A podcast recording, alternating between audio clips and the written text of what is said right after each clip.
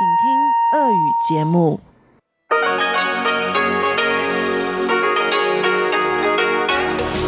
эфире Международное радио Тайваня.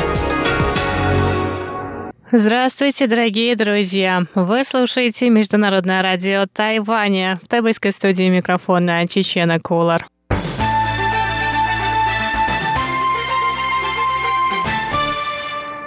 Сегодня 25 декабря, католическое Рождество, но мы на Тайване не отдыхаем, поэтому в ближайший час вас ждут выпуск новостей и передачи вторника. Передача «Панорама культурной жизни» с Анной Бабковой, в которой она продолжит рассказ о тайваньских фотофестивалях.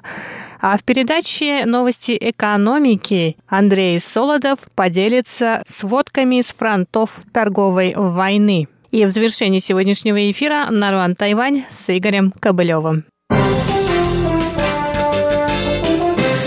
Итак, мы начинаем выпуск новостей. Президент Китайской республики Тайвань Цай Инвэнь приняла участие в церемонии назначения высшего командного состава трех видов войск.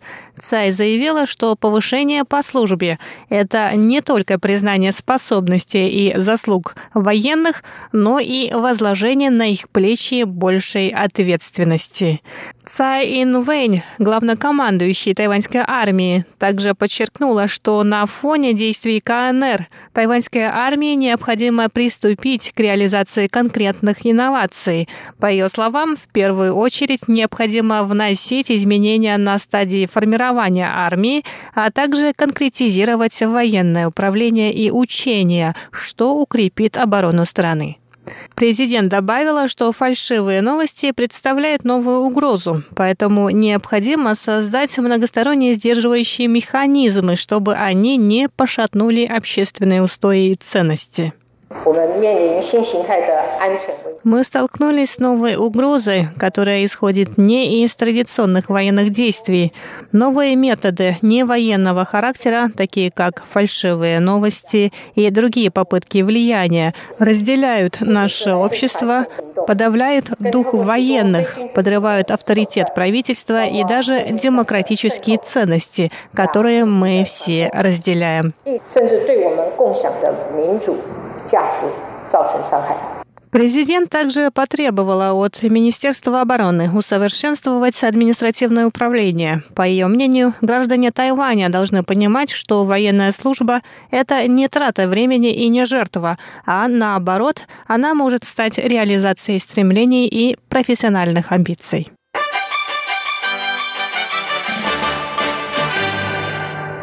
Законодательный юань Тайваня принял 25 декабря в третьем чтении закон о развитии государственных языков. Министр культуры Джен Ли Цзюнь поблагодарила депутатов тайваньского парламента за поддержку законопроекта, работа над которым велась на протяжении двух лет. По словам Джен, закон поспособствует развитию многообразия языков и культур на Тайване. 我想这是台湾历史性的一刻。 Это исторический момент, так как Тайвань многоязычная страна с многообразием культур. Этот закон призван обеспечить развитие культурного многообразия и обеспечивает равные права каждой этнической группы на использование родных языков в образовании, средствах массовой информации и общественной деятельности. Мы надеемся, что каждый гражданин страны будет гордиться своим родным языком. 待让每个国人都能够以使用自己的母语为荣。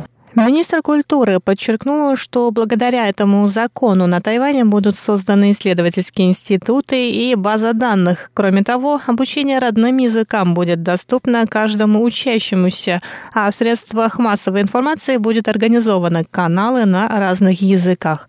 Министерство образования, в свою очередь, ведет новые учебные языковые программы в школьную систему в течение трех лет.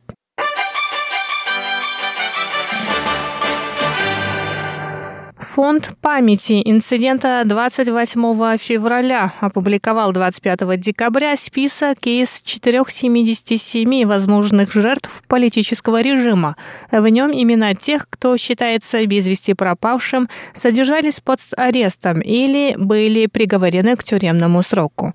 По словам председателя фонда Хуа Юаня, этот список был составлен после проведения первичных исследований. В нем указаны имена, профессии, профессии и адреса, а также возраст пострадавших на 1947 год. Один из членов семьи жертв инцидента 28 февраля, пан Синь-Синь, заявил, что фондом была проделана огромная работа. Члены семей и потомки людей в этом списке могут обратиться в фонд памяти инцидента 28 февраля за денежной компенсацией. Вторая часть списка будет опубликована весной следующего года. Напоминаем, что 28 февраля 1947 года полиция избила пожилую торговку сигаретами без лицензии. В ходе инцидента был ранен один из прохожих, а стрелявший полицейский укрылся от разозленной толпы в полицейском участке.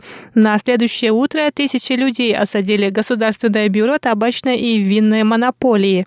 Не дождавшись ответа со стороны властей, толпа напала на бюро и остров охватили беспорядки. 8 марта на остров прибыли войска с материка, которые начали кровавую расправу над мирными жителями. Тысячи невинных людей были казнены. Упоминания об этой расправе, прозванной в народе инцидентом 28 февраля, оставались под запретом до отмены военного положения на острове в 1987 году. А в 1990 1996 году президент Ли Дэн Хуэй принес от имени правительства публичные извинения за эти кровавые события.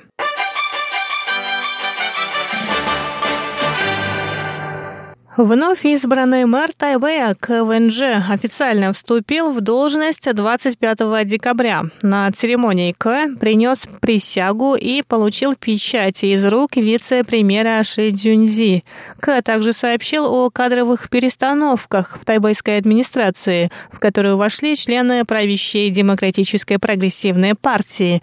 На вопрос журналистов, означает ли это сближение независимого кандидата с правящей партией, К и ответил, что для него важны только профессиональные качества сотрудников. Днем ранее новый избранный мэр Гаусюна Хань Го Юй заявил, что шансы КВНЖ выиграть президентские выборы в 2020 году составляют 30%. Сам К, однако, поспешил приступить к своим обязанностям на посту главы Тайбэя, а на возможность участия в президентских выборах ответил, что глупец сам себе создает от хлопоты.